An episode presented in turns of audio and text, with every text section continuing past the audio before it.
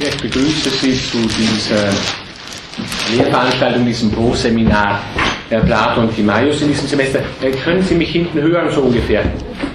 Ähm, wir haben ja, glaube ich, eine gewisse Schwierigkeit. Wir sollten heute mehrfach wandern und ein Hörsaal ist ziemlich klein, also da weiß ich jetzt noch nicht, wie das geht. Äh, vielleicht kommt auch einfach niemand. Es ist ja immer wieder jemand krank und wir können dann noch diese zwei Stunden hier in diesem Raum bleiben, werden wir sehen. Kurz zur Einleitung. Also Platons Timaeus, ein Pro-Seminar. Zunächst mal ist klar, dass dieses Pro-Seminar ja in einem weiten Sinn in den Bereich Geschichte der Philosophie hineingehört. Natürlich, Platons Timaeus ist ein historischer Text, sogar nicht irgendein historischer Text, sondern natürlich einer der überhaupt einflussreichsten historischen Texte der Geschichte der Philosophie, die es gibt. Nicht? Also wenn wir zunächst ganz allgemein davon ausgehen, Plato und Aristoteles, die beiden einflussreichsten Denker unserer Tradition, Platos Timaeus hier, insofern natürlich alles, was sie geschrieben haben, mal schon außerordentlich einflussreich.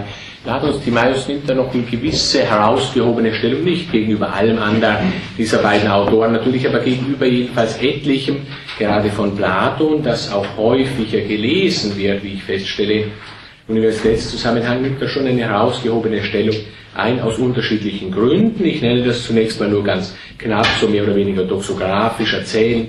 Äh, vorweg, zunächst mal ist es so, dass aus Überlieferungsgründen heraus der Timaeus eine besondere Rolle spielt, also auch in Zeiten, äh, in denen der übliche Platon kaum oder wenig primär gelesen wurde, war Platons Timaeus stets direkt präsent. Zweiter äh, Grund, ein, nun ja, zunächst mal explizit theologischer Grund. Es scheint Platons Timaeus theologisch, und zwar gerade von Seiten des Christentums, her ganz außerordentlich attraktiv zu sein. Natürlich nicht der Timaeus, wir werden das im Einzelnen natürlich alles das Semester hindurch sehen, natürlich nicht der komplette Timaeus, aber ja ein bestimmter, und zwar gar nicht ganz kleiner Abschnitt des Timaeus, nämlich jener Abschnitt, in dem Platon damit beginnt, ja die Entstehung oder wollen wir sagen Schöpfung, das ist natürlich schon eine Streitfrage, die Entstehung, die Schöpfung, das Werden der Welt zu beschreiben. Nicht diesbezüglich, Sie haben den Text, so hoffe ich, bereits in einigen Grundzügen aufgenommen oder zumindest irgendwie Kenntnis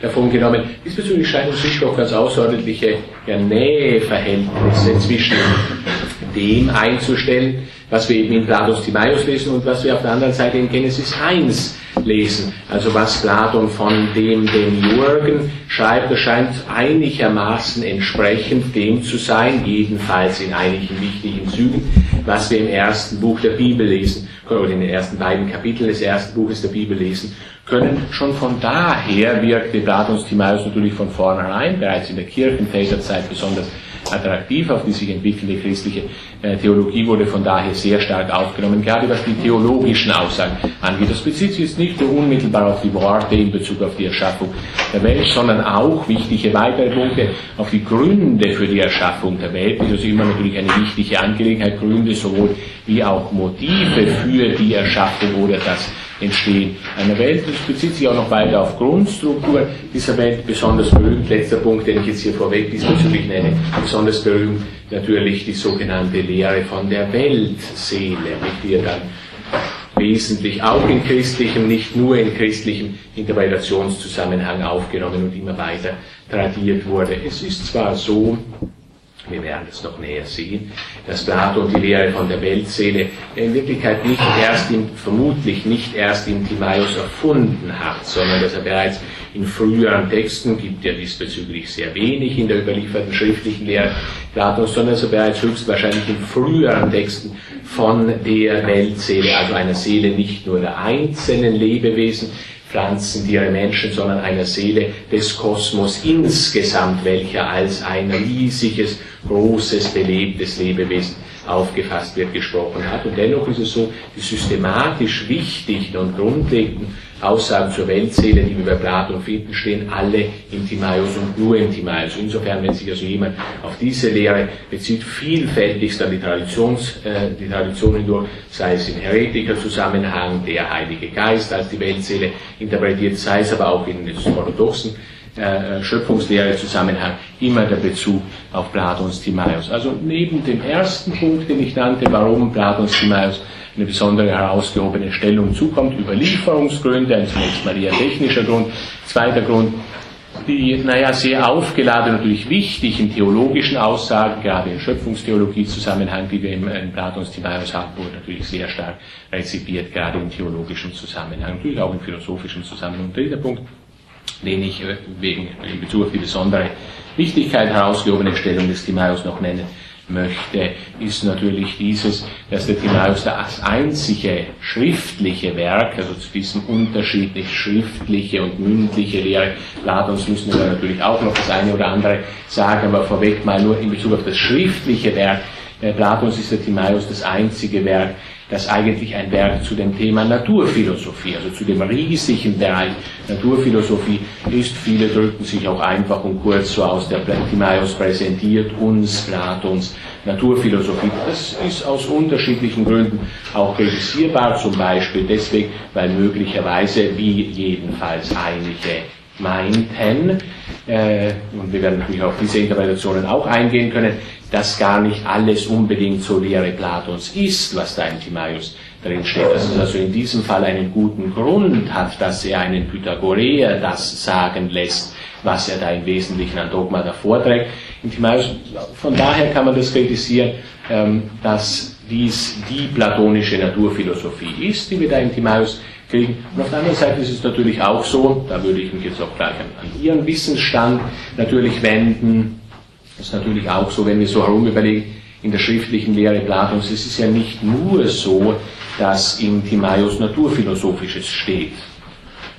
Zwar nirgends so, dass ein großer naturphilosophischer Zusammenhang entwickelt wird, aber wenn Sie also beispielsweise, wenn das in Ihrer Erkenntnis enthalten ist, an Platons Politeia denken, also jenes Werk, das ja von vielen als Platons Hauptwerk bezeichnet wird, mit einem gewissen Rechte, wenn Sie sich da an den Erziehungsgang des Philosophen erinnern, da kommen ja doch wichtige Disziplinen und daher auch wichtige Disziplineninhalte vor, die von naturphilosophischen Interesse sind, also die Astronomie etwa, die hier auftritt, oder auch die Harmonielehre und dann natürlich auch die große Kiste Platons Mythen, nicht? also immer wieder die Tradition hindurch spekulierten, natürlich die Interpreten und auch diejenigen, die sich systematisch an Platon anzuschließen, versuchten, dass in den platonischen Mythen vieles an naturphilosophisch, ja naturwissenschaftlich Relevantem drin enthalten ist in mythischen Gewand. Also die Mythen bei Plato natürlich nicht nur von ethischem, von moralischem Interesse, Wiedervergeltungszusammenhang, Unsterblichkeit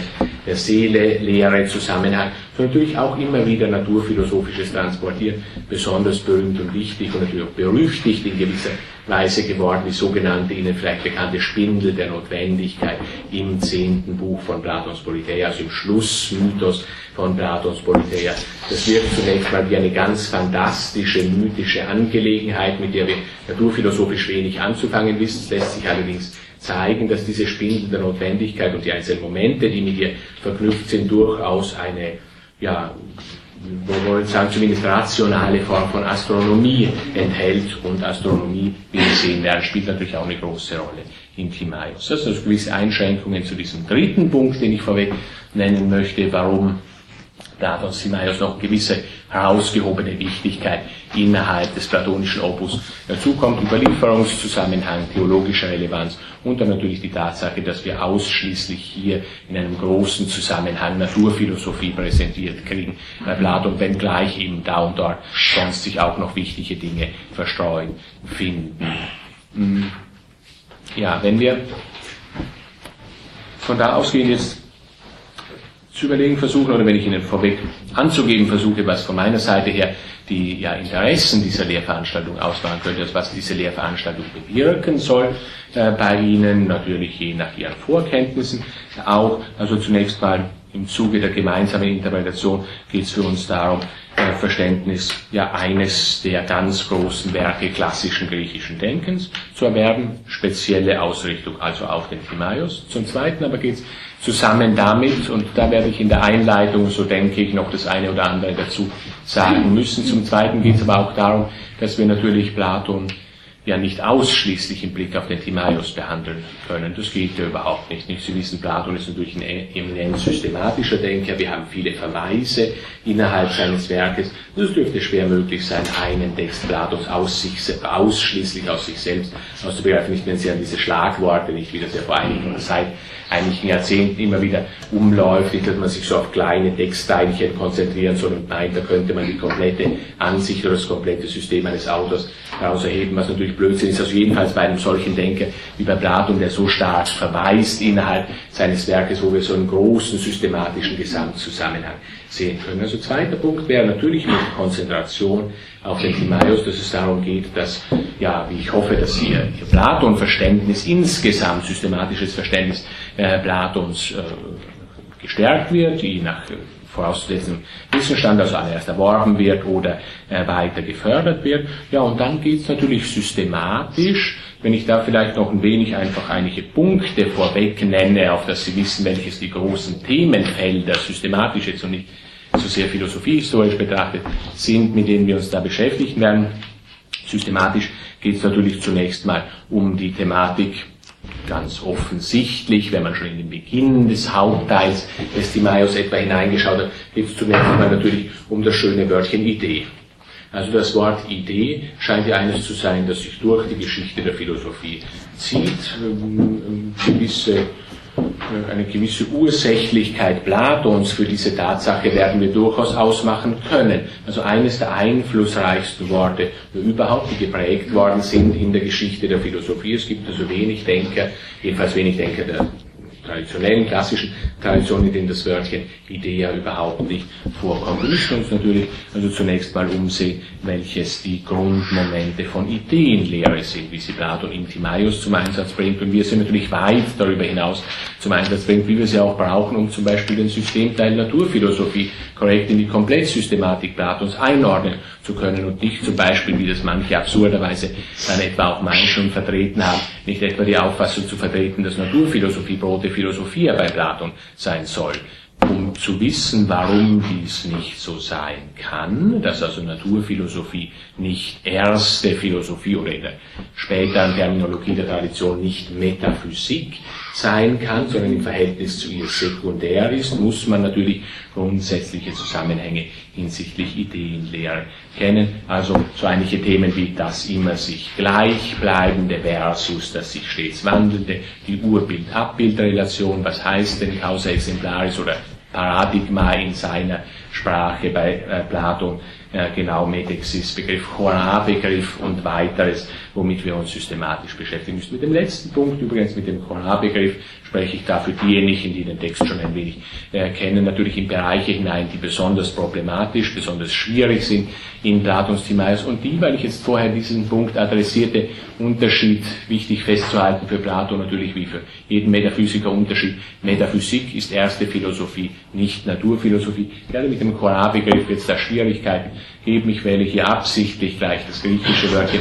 Koran und übersetze es nicht, weil schon die Übersetzungsfrage so viele Schwierigkeiten enthält, dass wenn ich Koran sage und Sie äh, den entsprechenden Abschnitt noch nicht äh, gelesen haben, äh, nur vorweg zur Orientierung. Wir können dieses Wörtchen, so wie es bei Platon auftritt, sowohl mit Materie wie mit Raum übersetzen. Und eine der ganz großen Fragen in diesem Zusammenhang, Sie können sich das vorstellen, egal von welchem späteren Naturphilosophen oder Naturwissenschaftler Sie vielleicht Kenntnis genommen haben, daher natürlich die Riesenfragenkiste in naturphilosophischem Zusammenhang, ja sind denn Raum und Materie bei Platon identisch oder sind sie nicht identisch? Also war Platon in Wirklichkeit in Raumtheorie Zusammenhang. Und er hat natürlich eine der bekanntesten Raumtheorien der Geschichte der Philosophie entwickelt, war er in Wirklichkeit schon dort, wie manche das irgendwie Fortschrittstheoretiker wollen, war er schon dort, wo der Newton stand, hat er den Raum im Wesentlichen schon wie Newton gefasst oder auch wie Descartes? Und es ist quasi nur ein Unfall der Geschichte, dass die aristotelische Raumlehre mit der klaren Differenzierung zwischen Raum und Materie so wirkmächtig geworden ist, äh, über so ja, viele, viele Jahrhunderte hin, äh, auf das wir dann erst viel später dann wiederum zum platonischen Licht zurückgefunden hätten mit Anfang des neuzeitlichen Raumdenkens. Also wenn ich von Courage spreche, äh, Materie und Raum, sowohl Materie wie Raumtheorie, mit der er sich unter diesem Titel äh, beschäftigt. Ja, an systematischen Punkten nannte ich jetzt also einige grundlegende Züge platonischen Denkens die wir brauchen, einige, die schon spezieller auf den naturphilosophischen Zusammenhang zielen, wie eben Materie und Raum, wenngleich diesem Wörtchen, das ist eine weitere Schwierigkeit. Ich extemporiere allerdings schon zu viel jetzt in der Einleitung, ich bin gleich damit fertig. Ähm, Chora bildet auch eine Schwierigkeit in diesem Zusammenhang Metaphysik, Naturphilosophie.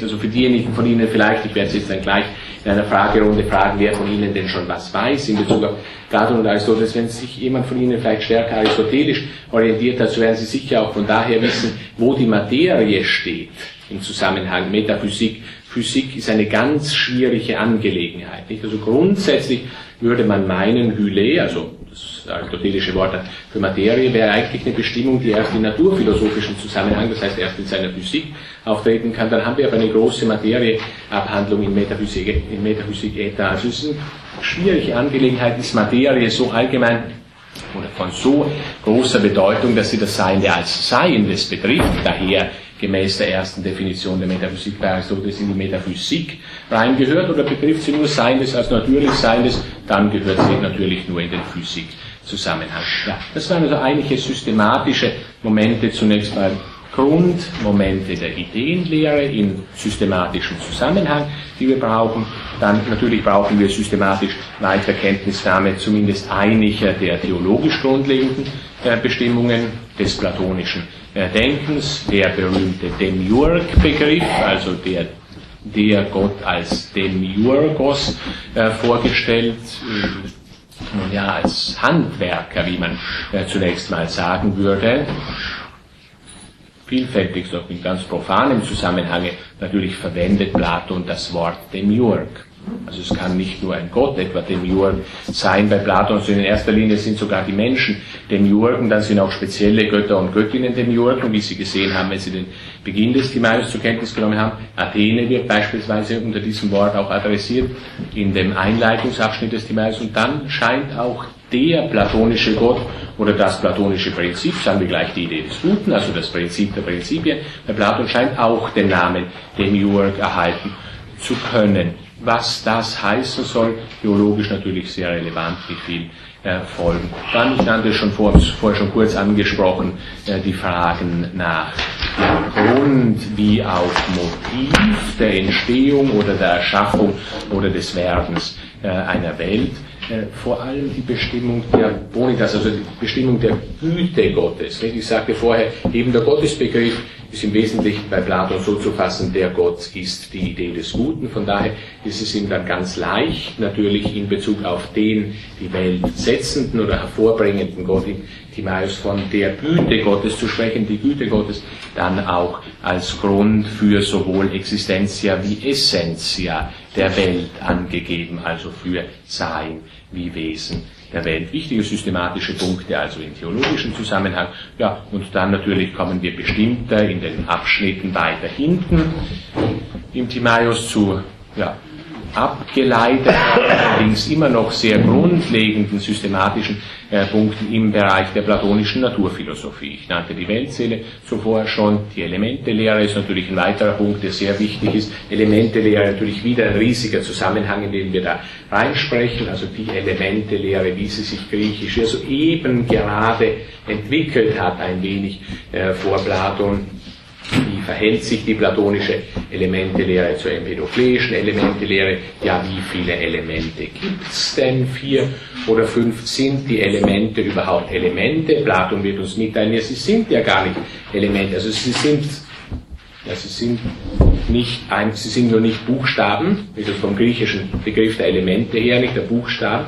Äh, Sie sind nicht nur nicht Buchstaben, sondern sie sind nicht mal Silben, also diejenigen, die die Elemente schon für Elemente, das heißt die Grundbausteine der physischen Wirklichkeit halten, die nehmen es viel zu ungenau. Wir müssen die physischen Elemente alle weiter zurückführen. Stichwort mathematischer oder auch geometrischer Atomismus, den wir bei Platon haben. Das ist ein bisschen eine merkwürdige Wortzusammenstellung, weil Platon ja nicht Atomist ist natürlich, sogar vielfältig ist ja auch bekannt, doxografisch Gegnerschaft zwischen den Atomisten, also für seine Zeit im Wesentlichen Leukip und Demokrit auf der einen Seite und Platon selbst auf der anderen Seite. Da ist ganz große Feindschaft, wie uns manche äh, sogar weismachen wollen, zwischen Demokrit Und Platon soll ja sogar für eine Bücherverbrennung äh, gesorgt haben von der Akademie her. Da ist natürlich viel Legendäres auch hineingemischt, aber jedenfalls, dass Platon nicht ein Atomist im üblichen Sinne ist, nämlich von physischen Atomen ausgeht, ist bekannt genug. Trotzdem kann man, wie wir näher zu sehen haben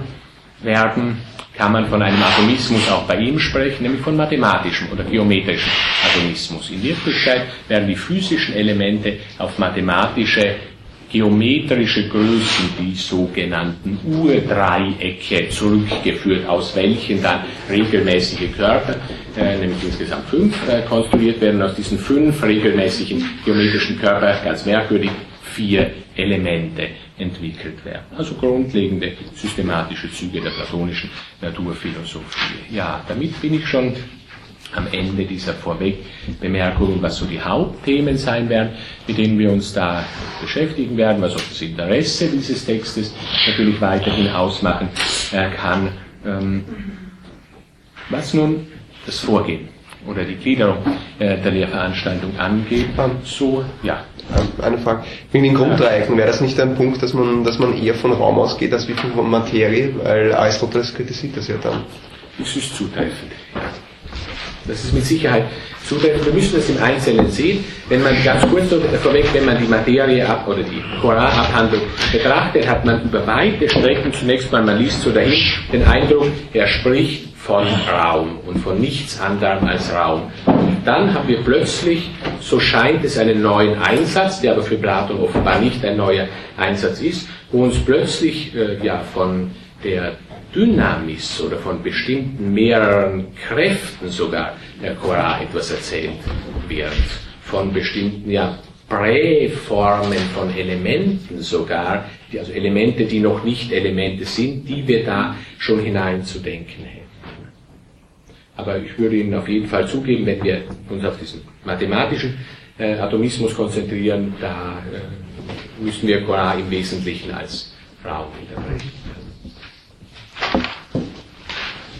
Ja, nur ganz kurz, also bevor ich Sie jetzt dann äh, wie angekündigt noch fragen möchte, wie denn Ihre Vorkenntnisse und Ihre bestimmten Vorstellungen auch hinsichtlich dieses äh, Pro-Seminars äh, sind, ganz kurz noch also die Einteilung dieser Veranstaltung. Natürlich ist es so, dass wir uns in erster Linie ganz, ganz überwiegend mit direkter Interpretation des Textes des Timaeus-Dialogs äh, beschäftigen werden. Meine Frage ist aber immer zu Beginn solcher Pro-Seminare, was brauchen Sie an Vorinformation? Also brauchen Sie was einleiten, vielleicht das auch zu bedenken, wenn Sie es dann, wenn Sie es dann eben sich selbst äußern, was Ihre Voraussetzungen sind. Äh, brauchen Sie Einleitung und wenn ja, dann wozu? Wenn ich das nur ganz kurz charakterisieren würde, was mir wichtig schien, erst gewisse Vorkenntnis oder gewisses Hintergrundwissen äh, für Platons Timaeus, ja, ist zunächst mal natürlich das eine oder andere, was Platon insgesamt angeht. Also er beruft sich natürlich auf vieles. Das sehen wir gleich am Anfang. Manche der Dinge, die am Beginn, jedenfalls Beginn des, der ersten, des ersten Redeteils des Timaeus dann da drin steht, äh, vieles ist dann nicht recht verständlich, wenn man nicht bereits ein ja einigermaßen vorhandenes allgemeines Platon-Verständnis metaphysisches Plato-Verständnis voraussetzen kann. Von daher also gleich meine Frage, ist es sinnvoll oder ist es erforderlich oder überflüssig für Sie, dass ich Ihnen einleitend diesbezüglich etwas sage? Und zweite Thematik, ähm, das muss man auch sagen, den Namen oder das Wort habe ich jetzt noch nicht genannt, merkwürdigerweise eigentlich ja, oder doch einmal ein bisschen äh, Pythagoreismus. Also Platons, Timaios, ist auf jeden Fall zumindest hart an der Grenze, manche Teile sind hart an der Grenze zum Pythagoreismus angesiedelt.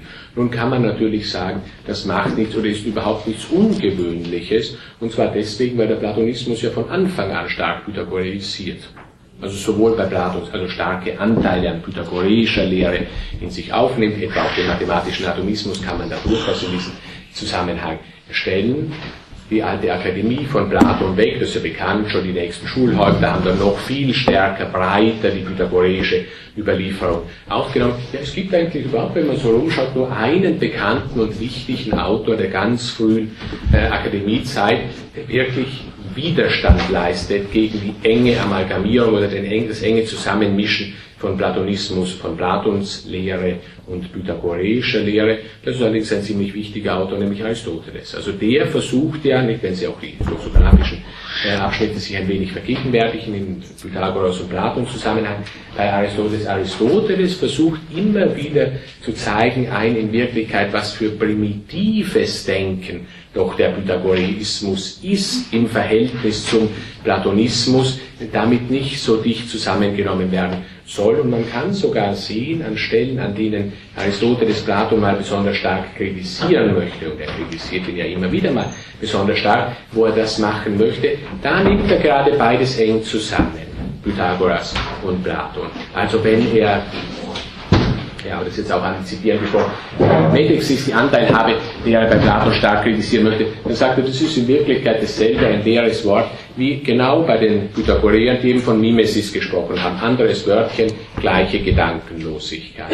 Grundsätzlich, und das ist hier der wichtige Punkt, auch in Einleitungs- oder Nicht-Einleitungszusammenhang, das wäre also eine zweite Thematik, die mir noch wichtig erschien, also hier von Ihnen auch äh, zu wissen, inwiefern Sie äh, Vorkenntnisse oder Grundkenntnisse haben hinsichtlich des Pythagoreismus, der pythagoreischen Lehren, an denen Platon da sicherlich bereits partizipieren kann. Wie ich äh, vorweg heute auch schon sagte, vielleicht ist es einfach ein pythagoreisches Werk. Wofür ist eigentlich der Name Timaios ein Deckname?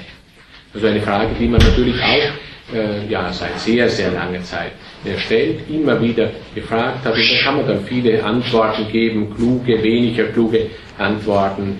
Wenn die wichtigste Antwort die sein sollte, dass es ein Deckname für Archytas ist, dann ist es natürlich ein Deckname für einen der bekanntesten und einflussreichsten Pythagoreer der Zeit, Platon selbst, der natürlich auch selbst kannte. Ob das jetzt so ist oder nicht, ist natürlich schwer zu wissen nach so vielen Jahren, aber ob das jetzt so ist oder nicht, jedenfalls ist es so, dass wir vielfältig natürlich ein Partizipieren an pythagoreischen Lehren haben. Mein Angebot, also der Seite, da müssen wir jetzt sehen, äh, wie Ihre Vorkenntnisse sind, wäre das, ich könnte Ihnen einleitend einiges zum Pythagoreismus erzählen und auch einiges zur Gesamtsystematik Platons erzählen, bevor wir uns dann in den Timaeus stürzen. Wir können aber auch gleich mit dem Letzteren beginnen. Und damit würde ich Sie jetzt einfach darum ersuchen, dass Sie mir kurz mitteilen, ja, was Ihre besonderen Interessen an äh, Erwartungen an diese äh, Lehrveranstaltung werden und vor allem auch mit welchen Vorkenntnissen ich rechnen kann äh, in Bezug auf die äh, Denker, die hier interessant sind, also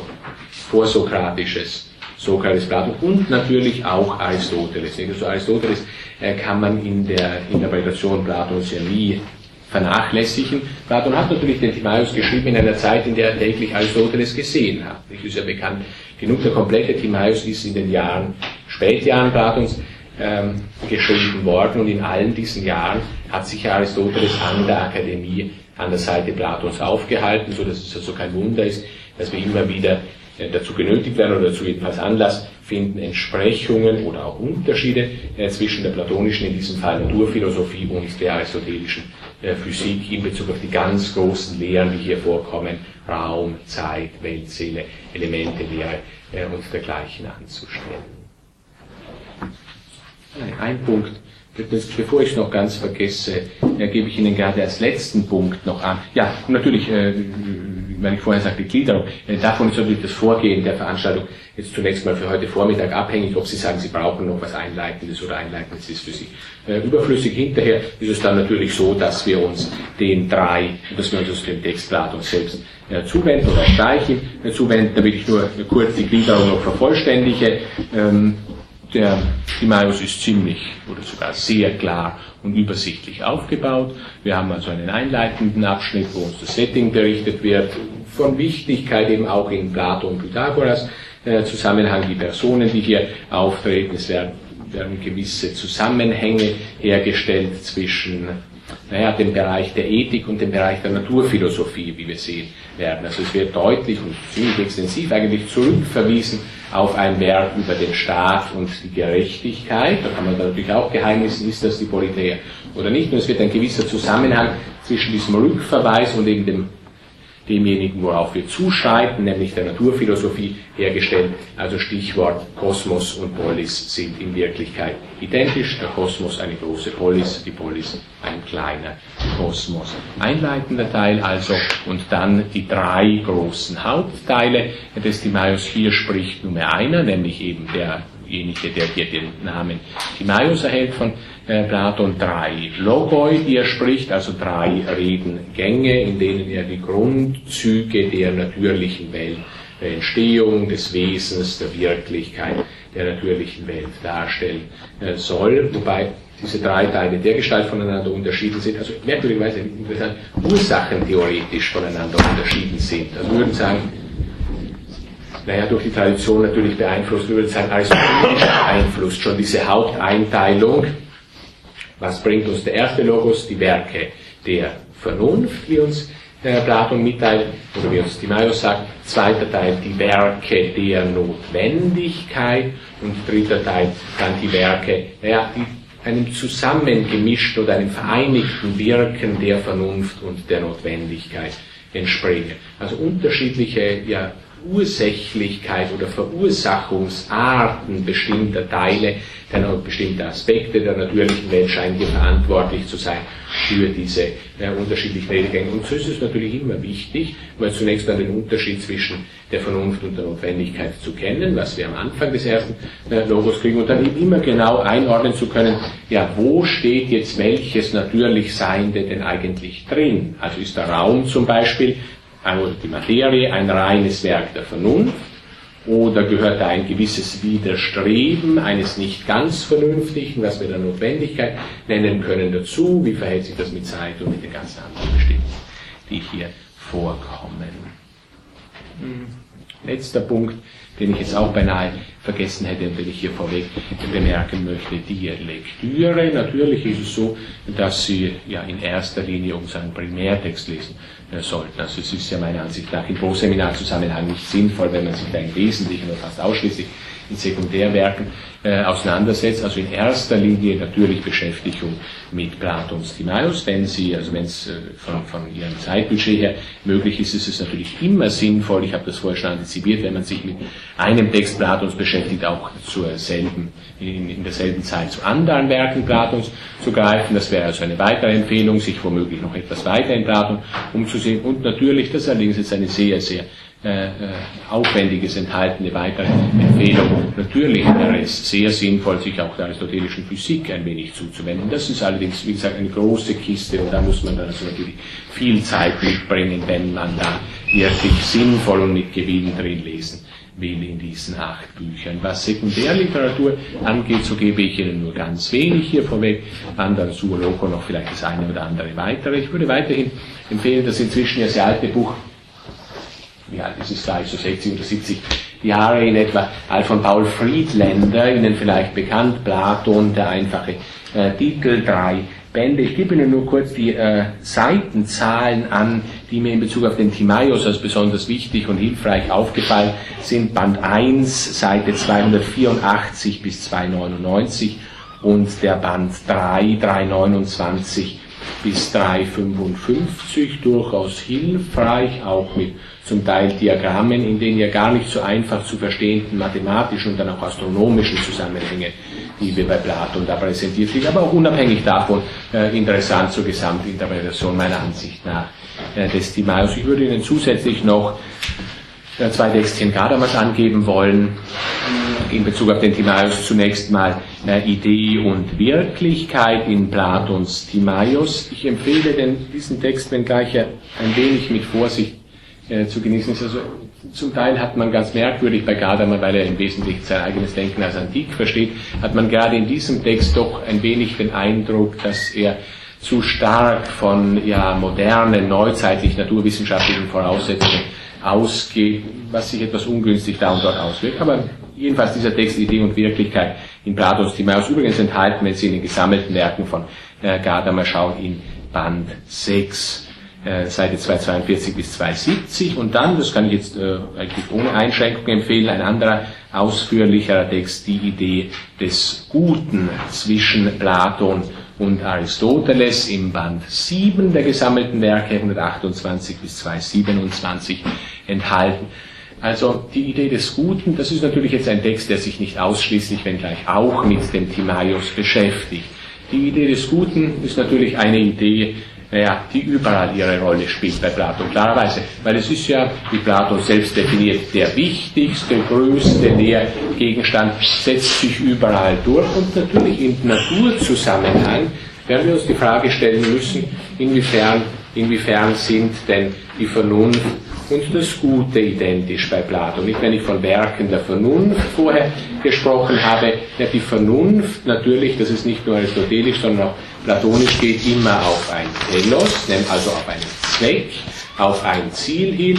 Also können wir uns von daher, wenn wir Vernunft und das Gute eng zusammennehmen, gleich die einfache Frage stellen, wenn Platon von Werken der Vernunft spricht, ist das einfach die Finalursache die Causa Finalis in der aristotelischen Terminologie und unter Werken der Notwendigkeit fassen wir dann die drei anderen Ursächlichkeitsformen nach Aristoteles zusammen.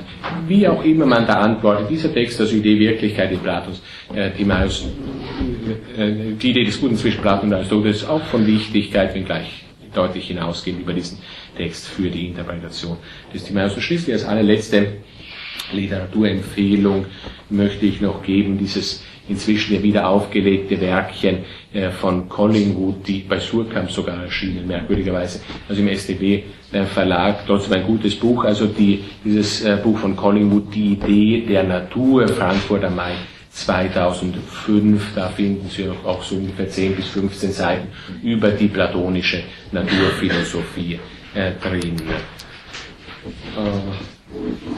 Ja, allerletzter Punkt, nachdem es sich ja um ein Proseminar äh, handelt, würde ich, falls jemand neu in Platon einsteigt, also sich äh, beginnt mit Platon zu beschäftigen, im Rahmen dieser Lehrveranstaltung zwei Bändchen äh, zur Einführung empfehlen wollen. Zum einen das von Thomas Slesak, Platon lesen heißt das Werkchen aus dem Jahr 93 und dann das deutlich ältere äh, von Taylor Plato, The Man and His Work aus dem Jahr 1960. Und damit bin ich jetzt endlich bei der schon mehrfach angekündigten Vorstellungsrunde. Also wenn Sie, äh, äh, wenn Sie bitte sagen, äh, welches Ihre Interessen sind und was Ihre Vorkenntnisse sind.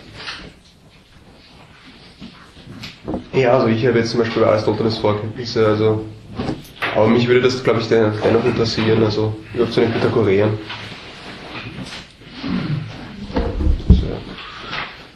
Also Sie haben große Vorkenntnisse, brauchen aber vielleicht noch was in Bezug auf die Pythagoreer. Wäre nicht schlecht, das sagen.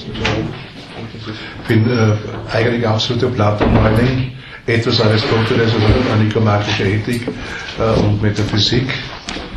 Aber ähm, ich würde äh, daher äh, würde mich Ihr Angebot äh, Einleitung Pythagoreer und äh, Platon äh, wäre ich sehr dankbar dafür. Und die Interessensausrichtung ist bei Ihnen beiden Platon oder Sie haben Aristoteles vorher. Bei mir? Also Sie interessiert Plato nur, weil Sie Aristoteles interessiert? Oder weil Sie Thomas Nein, mich interessiert, interessiert oder? Mich interessiert allgemein antike Philosophie, aber ich habe mit Aristoteles begonnen. Schwerpunkt eigentlich beim Timaeus äh, Zeit, Ewigkeit. Mhm. Großer Schwerpunkt, den ich jetzt vorher da nicht erwähnt habe, erste Zeittheorie, also erste anspruchsvolle Zeittheorie, die es gibt, die wir da in, in Timaeus haben. Natürlich kann man bei Anaximander und sonst wo was finden, wenn man möchte entstehen und vergehen gemäß der Zeit und der Notwendigkeit, aber in Wirklichkeit, und die Unterscheidung ist ja definitiv erst von Platon, also erstmals begrifflich festgehalten zwischen Aion und Kronos. Ja, also da wird es sich sicherlich freuen, dass wir länger bei der Thematik Zeit bleiben müssen. Ich würde auch eine Einführung noch ein bisschen mit Aristoteles sagen, äh, vielleicht ein bisschen und äh. Und Ihr Interesse ist direkt an Erstmal Platons Text, aber ich bräuchte vielleicht noch ein bisschen Vorkenntnisse oder Vernetzungen. Also ich habe zwar andere Platon-Dialoge bis jetzt schon ein bisschen beschäftigt, aber ein bisschen allgemeine Hintergründe.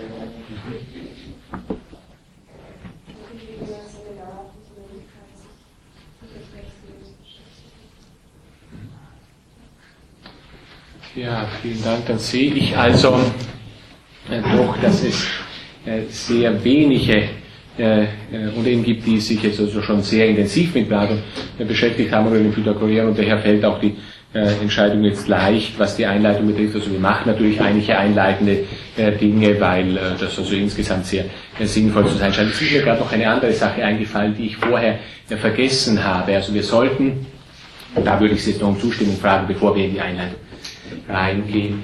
Äh, wir sollten ja an einem dieser vier Blocktage jeweils in etwa vier Einheiten, vier Lehrveranstaltungseinheiten äh, abdecken. Es ist immer ungünstig, wenn man so eine halbe Stunde Pause dann macht dazwischen. Daher frage ich Sie äh, um Ihre Zustimmung, ob wir das so machen können, auch heute, wie auch sonst vielfältig in diesen Blöcken, dass wir nur kurze Pause machen, also Vormittag zehn Minuten, Nachmittag äh, zehn Minuten und zu Mittag, also so viel, wie man halt Zeit braucht, um etwas, aber nicht allzu viel zu essen, also so in etwa 40 Minuten. Passt Ihnen das auf? Weil dann hätten wir natürlich die Möglichkeit, äh, dann etwas früher, wo dann die meisten ohnehin schon schlafen am Nachmittag, also etwas früher, das heißt äh, so in etwa um 15 Uhr oder etwas später zu schließen. Oder gibt es jemanden von Ihnen, der sagt, wir brauchen drei halbstündige Pausen? Ja. Na, wie können Sie das wissen, dass das niemand Ich spreche nur für mich. Ähm, ich brauche 20 Minuten. Ja. ja, dann versuche ich Ihnen also in der Kürze zunächst mal noch eine halbe Stunde lang vor der ersten Pause, wo wir auch diesen äh, Raumwechsel durchführen müssen.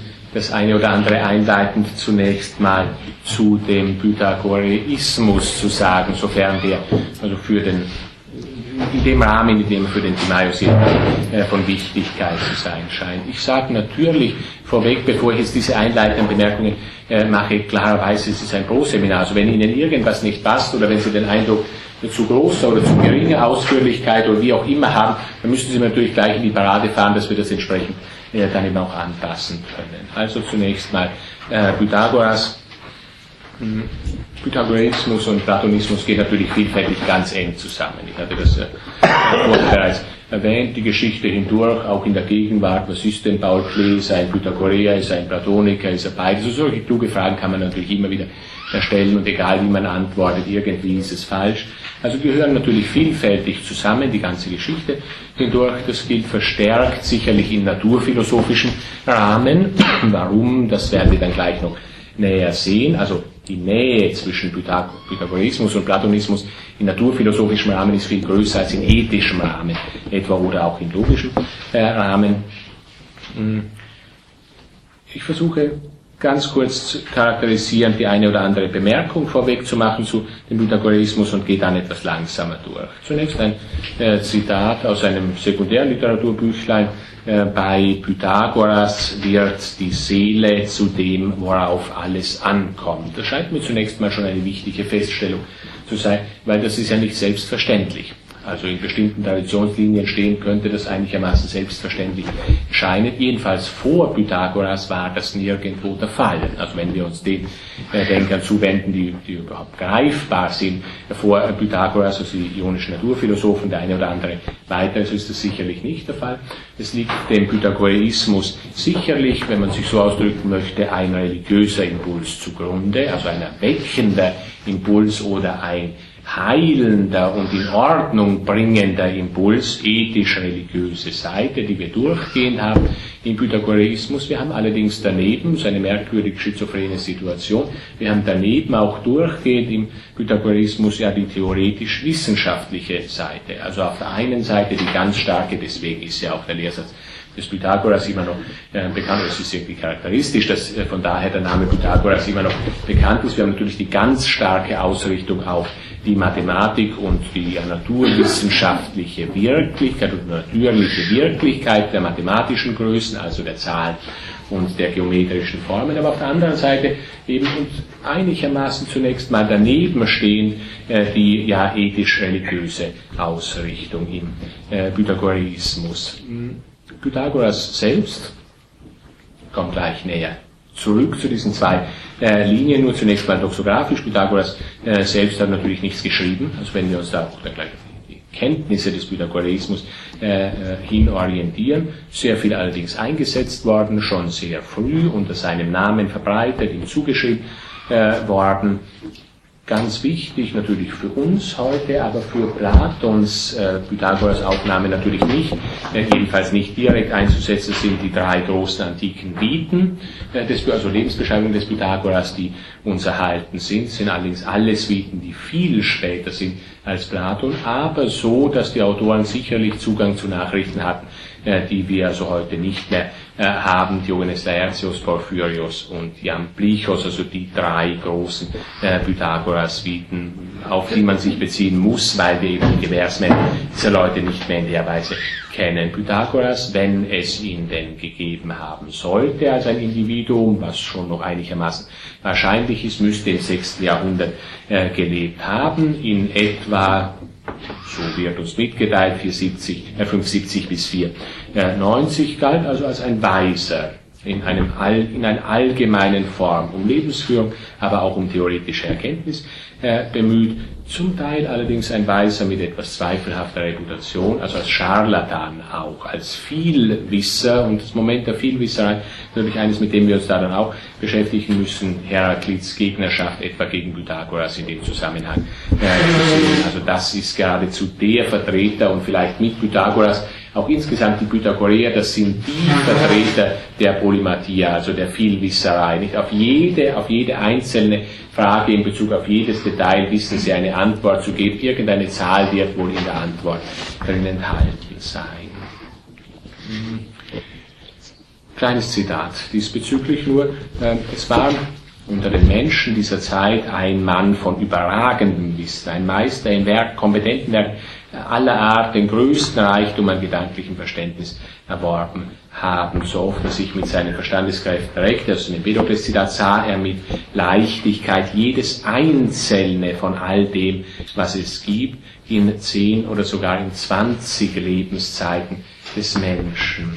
Ja, mit dem letzten, mit dem Ende dieses Zitats haben wir natürlich, das das zweite Moment, weswegen ich dieses Zitat gebracht habe, neben der Vielwisserei, Angelegenheit haben wir natürlich ein weiteres grundlegendes Dogma des Pythagoras erreicht, nämlich die Verkündigung der Reinkarnation. Also zehn oder sogar zwanzig Lebenszeiten äh, des Menschen. Das ist ein Grundzug, den wir im Pythagoreismus haben. Lehre von der Reinkarnation, von der Seelenwanderung. Eine Lehre, an der ja auch Platon partizipiert, wie man äh, vielfältig sehen kann. Wir werden sehen müssen, was davon in Timaios von Relevanz ist. Gibt diesbezüglich in Bezug auf die Reinkarnation natürlich auch ähm, ja, Erzählungen, die sich auf sein eigenes äh, einschlägiges Schicksal äh, bezogen haben, dass er also selbst wusste, wer er zu welchen Zeiten gewesen ist. Also Reinkarnation der Seele, von daher enger Zusammenhang des Pythagoreismus mit einer weiteren Strömung, die ich kurz äh, nennen möchte, für den Timaeus wichtig, nämlich mit der Orphik. Also die Orphik ist ja eine,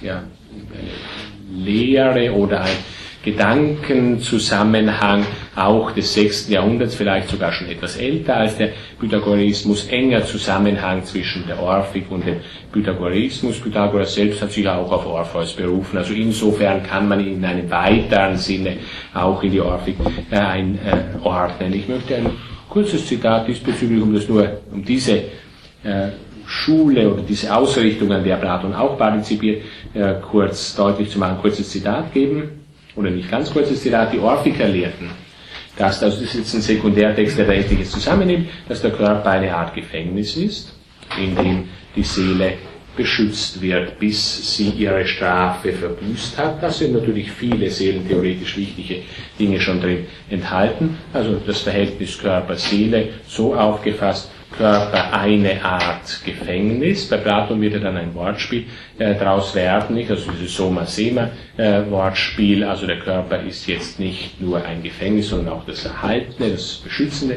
äh, der Seele hier auch, indem die Seele äh, beschützt wird. Dennoch, grundsätzlich, so scheint es, ist das ein unnatürlicher Zustand, der Zustand der Verkörperung der Seele. Die Seele ist eigentlich wo, wo sie nicht sein möchte, äh, nämlich im Gefängnis, trotzdem gewisse Relevanz äh, des Körpers, bis nämlich die Seele ihre Strafe verbüßt hat. Ja, das kennen Sie vielleicht also aus späteren christlichen Aufnahmen, solche Gedanken, das Origenismus beispielsweise, nicht Sündenfall des Menschen, bevor Verkörperung der menschlichen Seele, Sündenfall im Zustand der Präexistenz, also ein früh äh, verurteilte christliche Heresie, die sich natürlich an pythagoreischen, aber auch an platonischem festmachen kann. Also gilt sowas vielleicht auch für Platon. Es ist auch irgendwo die Frage gestellt worden, Verhältnis Seele. Körper ist es vielleicht so, dass wir auch in Bezug auf Platon annehmen müssen, letztlich ist der Zustand der verkörperten Seele ein unnatürlicher Zustand für die menschliche Seele, wobei man dann natürlich weiter fragen muss, ja für welchen Teil der menschlichen Seele oder für die komplette menschliche Seele impliziert dies einen irgendwo in der Vergangenheit liegenden ja, Sündenfall oder irgendein Vergehen, auf welches dann eben diese Strafe äh, folgt. Ich fahre in dem Zitat fort, ja, also Stellen diesbezüglich finden sich natürlich bei Platon viele, wo sie auch direkt auf die Pythagoreer bezieht, nicht nur eine äh, hier als, als Beleg angeben, Gratilos 400 BC, wenn Sie das äh, nachlesen wollen, wo sie direkt hier auf den Pythagorismus Bezug nimmt, in Bezug auf diese Seelenlehre. Äh, Momente. Weiter im Zitat, sie behaupten, also die Orphiker, dass sie mit rituellen Mitteln Menschen und Städte von ihren Missetaten reinigen und erlösen können. Ja, ich sage auch eine erweckende Bewegung äh, von Erlösung ist hier äh, sogar die Rede. Ähm, ja, und dann bestimmte spezielle Momente, sie aßen weder noch opferten sie Tiere, lehrten die Menschen, sich des Blutvergießens äh, zu enthalten. Ja, und natürlich alle diese zum Teil Dogmata und zum Teil auch rituell Praktiken verweisen nicht nur auf die Orphik, sondern verweisen auch auf den frühen Pythagoreismus. Wir können hier nicht klar voneinander abgrenzen. Hm. Ich halte nur noch, bevor jetzt also bestimmter zu den Lehrinhalten komme, noch weiter in diesen ja, Bemerkungen zur Zeit des frühen Pythagoreismus und zu äh, Strömungen, an denen er auch äh, partizipiert, äh, fest, dass der Pythagoreismus natürlich auch politisch von Relevanz ähm, ja, geworden ist. Also die Pythagoreer wurden ja sehr einflussreich, sehr äh, mächtig in mehreren Städten Süditaliens, die sie beherrscht haben, äh, etliche Jahrzehnte hindurch bis ähm, ja, also zum Teil ja bis in die Zeit äh, Platons hinein. Hm, also auch ethische Ausrichtung, äh, die wir haben. Letzter Punkt, den ich noch vorweg einordnen äh, festhalte.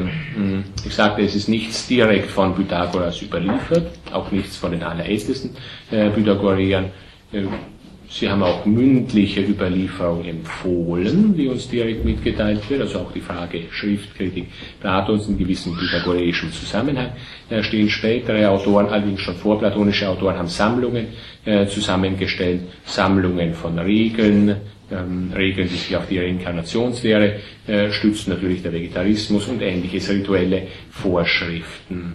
Hm, ein Zitat, das mir charakteristisch scheint für diese äh, pythagoreischen frühen äh, Lehren, für die Art dieser frühen pythagoreischen Lehren, ist aus der Vita des Jan Blich in diesem Fall alle die sogenannten Akusmata, also alles Gehörte. Sie sprachen von Akusmata und nicht von Dogmata, sondern sie sprachen eben von Gehörtem, von solchen, welches mündlich überliefert und weitergegeben wird, die Pythagoreer. Alle die sogenannten Akusmata gliedern sich in drei Gruppen. Ein Teil von ihnen betrifft die Frage, was ist.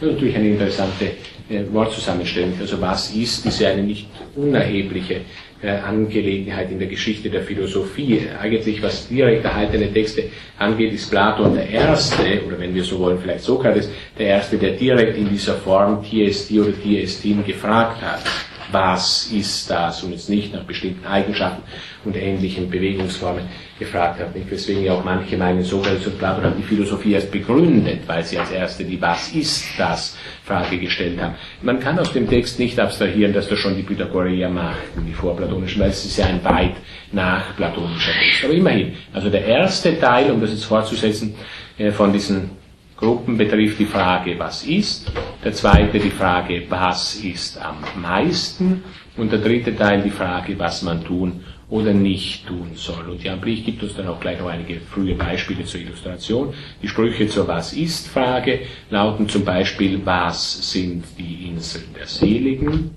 Antwort Sonne und Mond. Was ist das Orakel von Delphi? Antwort die Tetraktis, also die Zehnzahl, die mit bestimmten besonderen Kräften äh, ausgestattet und äh, wurde von den Pythagoreern. Die Tetraktis, eben das ist die Harmonie, in der die Sirenen singen. Also Sie sehen gewisse Definitionsversuche, allerdings natürlich gemessen an dem, was und Aristoteles ja als eine Definition durchgehen gelassen wird, natürlich noch anfängliche Definitionsversuche, die wir haben. Ähm, zum Teil sehr voraussetzungsreiche Definitionsversuche. Die Sprüche, ich setze noch fort, die Sprüche zur Was ist am meisten Frage, also zweite äh, Gruppe lauten äh, beispielsweise Was ist das Gerechteste, Opfern, was ist das, ja, also der Zusammenhang nicht zwischen Auch da wieder. Man könnte überall hier die Zusammenhänge natürlich zwischen Pythagoras und Platon deutlich machen. Nicht die Frage, was ist das gerechteste äh, Opfern. Das ist relevant für den platonischen Zusammenhang zwischen ja, der Dikaiosyne und der Eusebeia oder Osiotes, also zwischen der Gerechtigkeit und der Frömmigkeit. Sie wissen vielleicht, wenn Sie etwa die Politeia gelesen haben, dass die Frömmigkeit als ein Teil der Gerechtigkeit aufgefasst wird von Platon, systematisch, jetzt im ethischen Zusammenhang, wenn wir die Tugenden hierarchisieren, Frömmigkeit ein Teil der Gerechtigkeit, äh, das ist eigentlich nur dann verständlich, wenn Frömmigkeit im Wesentlichen als Opferhandlungsweise aufgefasst wird. Also was den Göttern in bestimmten kultischen Zusammenhängen zusteht, was ihnen gegeben werden muss, was ihnen gebührt, nicht immer so ganz eng an der platonischen Gerechtigkeitsdefinition schon entlang zu formulieren. Ähm, ja, und das ist auch hier mit diesem engen Zusammenhang. Was ist das Gerechteste? Opfern, was ist das Weiseste? Da ist natürlich die ähm, äh, Antwort äh, noch weiter wichtig. Was ist das Weiseste? Die Zahl. Und den zweiten Rang nimmt derjenige ein, der die Dinge mit Bezeichnungen versehen hat. Was ist das Weiseste von allem, was von uns ausgeht? was von uns ausgeht. Das ist die Heilkunst, eine weitere Kiste, die jetzt dann auch für Platos Timaeus näher wichtig ist. Es ist offensichtlich so, also wenn Sie sich den, vor allem den dritten Logos in Timaeus ansehen, dass die Heilkunst, die Medizin von großer Wichtigkeit ist für Platon. Also wesentliche Teile gerade des dritten Teils beschäftigen sich mit äh, medizinischen äh, Themen. Auch diesbezüglich äh, kann man ein Partizipieren an den Vorschriften und Empfehlungen der Pythagoreer, allerdings vermutlich noch weiter vermittelt über Empedokles, annehmen. Ja, und schließlich noch das Zitat vervollständigt. Was ist das Schönste? Die Harmonia. Ja, ein Zusammenhang zwischen Harmonia und Zahl ist bei den Pythagoreern, wie wir gleich noch näher sehen von vornherein gegeben, bei Platon auch. Was ist das Mächtigste? Einsicht natürlich auch Entsprechung. Äh, was ist das Beste? Glück, also natürlich das Wörtchen Eudaimonia, Glück im Sinne von, äh, äh, von Felicitas und nicht im Sinne von Fortuna, also so wie im Lotto gewinnen. Was ist das Wahrste von allem, was gesagt wird? dass die Menschen schlecht sind. Das ist natürlich ein lustiger Schluss, dass die Menschen schlecht sind. Das kann man nicht so unbedingt auf äh, die Eltern Pythagoreer selbst äh, hin übertragen. Ich sagte, das stammt aus der Vita, das würde jetzt zu weit führen, der Vita des Jan Blich und Jan Blich ist ja derjenige, der dann im neuplatonischen Zusammenhang die Erlösungsbedürftigkeit immer weiter aufgeladen hat und immer stärker gesteigert hat und von daher muss man wahrscheinlich den Schluss dieser Stelle verstehen. Die übrigen Stellen aber äh, sagen uns also wichtige Dinge in Bezug auf die Lehren der ganz alten Pythagoreer. Grundsätzlich zentral, also wie wir jetzt als nächstes festhalten äh, können, ist der Schritt zur Zahl. Erstmals mit den Pythagoreern, und das gilt für sie dann grundlegend, ist die Zahl zentral oder die wichtigste Bestimmung. Ähm, dass die Zahl ist das Wesen aller Dinge etwa auch ein, Satz, den wir vielfältig doxografisch den alten Pythagoreern schon zugeschrieben finden, also das Wesen aller Dinge, das ist natürlich Terminologie, die gut sogar noch in den vorpythagoreischen Zusammenhang hineinpassen würde. Da sagt also etwa einer, das Wesen aller Dinge ist Wasser, Luft oder dergleichen. Die Pythagoreer sagen, das Wesen aller Dinge ist die Zahl. Das Universum ist die Harmonie bestimmter Zahlen und bestimmter Zahlverhältnisse, nochmal doxografisch jetzt weiter zitiert. Wir können das als die Hauptsätze in theoretischer Hinsicht der Pythagoreer überhaupt bezeichnen. Zahl, das Wesen der Dinge, das Universum insgesamt ist eine Harmonie, eine sowohl zu sehende wie zu hörende Harmonie von Zahlen und bestimmten Zahlverhältnissen wenn die Zahl, die Substanz, also wenn wir das natürlich später aristotelische Wörtchen Substanz einsetzen wollen, äh, wenn die Zahl die Substanz des Universums ist, so muss sich das natürlich zeigen. Das wissen die Pythagoreer. Die Pythagoreer sagen uns nicht einfach, die Zahl ist das Wesen aller Dinge und dann die Sache damit erledigt, sondern sie versuchen natürlich zu zeigen, wie dieses der Fall ist. Also sie konstruieren, versuchen zu konstruieren aus einfachsten geometrischen Formen heraus, kompliziertere geometrische Formen und versuchen auch zu argumentieren, wie aus mathematischen physische, also natürliche Verhältnisse generiert werden können. Eine Angelegenheit, kurzer Verweis, die also zum Beispiel nach jemandem wie Aristoteles völliger Wahnsinn oder völlig unmöglich ist. Also Gegnerschaft ja, des Aristoteles zu den Pythagoreern äh, hat sicherlich ich hier einen wesentlichen Punkt. Ähm, es wird dies von den antiken Doxographen als ein großer Fortschritt verbucht, von Platon offenbar auch, dass die Pythagoreer die Zahl als die eigentliche Wirklichkeit aufgefasst haben, im Unterschied zu, nun ja, physischem, also Wasser, Luft und dergleichen, was ihnen äh, vorherging. Und zwar warum? Das ist eine Sache, die wir zwar so bei Platon nicht stehen haben, aber schon im älteren äh, Platonismus. Die Zahl, sie steht zwischen dem sinnlich Wahrnehmbaren und dem Gedanken. Äh, also wenn wir von Zahl sprechen, und das gilt auch für Platon, so sind wir noch nicht eigentlich bei einem Begriff, aber wir sind auch nicht mehr bei etwas, das wir sinnlich, physisch anschauen können. Und nun scheint es das Einfachste und daher auch Erste zu sein, in der Geschichte der Philosophie zu meinen, was eigentlich wirklich ist, ist etwas, das uns unmittelbar gegeben ist, also etwas, das wir sinnlich sehen können. Das ist ganz falsch, sowohl nach Platon wie nach Aristoteles. Und insofern kann es natürlich als ein Fortschritt verbucht werden, zu sagen, immerhin, die Zahlen sind zwar vielleicht noch nicht Begriffe oder Ideen, aber sie sind auch jetzt nichts mehr direkt anschaubar, sondern eine gewisse Distanzierungsfähigkeit im Verhältnis zu dem äh, sinnlich Gegenwärtigen muss man da durchgehen äh, sehen. Hm. Die vielleicht noch kurz erwähnt äh, in Bezug auf den Harmoniezusammenhang, zentral für die Pythagoreer diesbezüglich die Tetraktis, also die Zehn-Zahl. Äh, ähm, Zahlenspekulation enthalten. Warum ist die Zehnzahl wichtig? Sie enthält oder sie ist die ersten vier natürlichen Zahlen. 1 plus 2 plus 3 plus 4. Also sie ist die ersten vier natürlichen Zahlen und zwar aufgefasst als in unterschiedlichen Beziehungen miteinander verknüpft. Aus diesen vier Zahlen, äh, teilen uns schon die Eltern Pythagoreer mit, kann man musikalische Harmonien konstruieren und insgesamt die Welt entstehen lassen. Also Harmonia oder stimmiges Verhältnis, wenn wir das jetzt mal so äh, übersetzen wollen, ist etwas, das grundlegend allem Sichtbaren und Hörbaren äh, zugrunde liegt und das letztlich sich generieren lässt aus dieser Seelenzahl. Hm. Ja, ein, noch eine äh, antike Belegstelle äh, diesbezüglich. Die Pythagoreer pflegten zu sagen, der Zahl sind alle Dinge gleich. Ähm, sie äh, sprechen weiter von der Tetraktis, die besteht aus den ersten vier Zahlen und ergibt daher die vollkommenste Zahl, so die Zahl 10. Diese Zahl ist die erste Zahl, also die erste an Bedeutung äh, Zahl der äh, Pythagoreer. Und nach ihr wird der gesamte Kosmos, noch kurz fortgesetzt im Zitat, der gesamte Kosmos der Harmonie gemäß ein, gerichtet. Die Harmonie ist ein System von Zusammenklängen. Zitat Ende. Hm. Also grundlegende äh, Lehre von der Fundamentalität äh, der Mathematik, wie wir sehen. Die Mathematik wird weiter auch angewendet von den Pythagoreern, natürlich nicht nur in natürlichen Zusammenhang, wenngleich dort in erster Linie. Die Wichtigkeit der ersten vier Zahlen übrigens kann damit zu tun haben, dass sie sich in erster Linie mit Naturphilosophischen beschäftigt haben.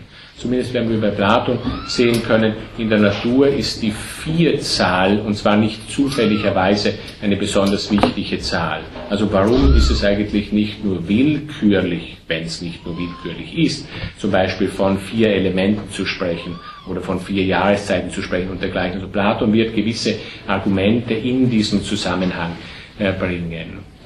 Ja, aber die Pythagoreer wenden also die äh, Zahlen natürlich auch in den Bereich, die anderen Bereiche der Philosophie hinein an, auch auf die Politik und die Ethik. Und man wird nicht fehlgehen, wenn man sagt, es führt im Wesentlichen zu hübschen Spielereien oder ist in keiner Weise äh, ja, so nachvollziehbar und auch so relevant, auch wie man von der Aufnahme her dann sehen kann, wie im Bereich der Naturphilosophie. Ich äh, erwähne vielleicht nur ganz kurz diese bei Aristoteles dann tradierte Angelegenheit mit dem pythagoreischen Dreieck der Politik. Also es gibt auch ein pythagoreisches Dreieck äh, der Politik. Die Gerechtigkeit ist ein Quadrat, wird uns also dann von Aristoteles auf Pythagoreer hinweisen referiert. Warum ist sie denn ein Quadrat? Also Gerechtigkeit des Staates, das wäre dann c Quadrat, ist die der regierenden a Quadrat zusammen mit der der regierten b Quadrat. Man sieht also eine relativ äußere Anwendung, da erfolgt nicht allzu viel äh, daraus, also der politische Satz des Pythagoras. Wir können daraus nur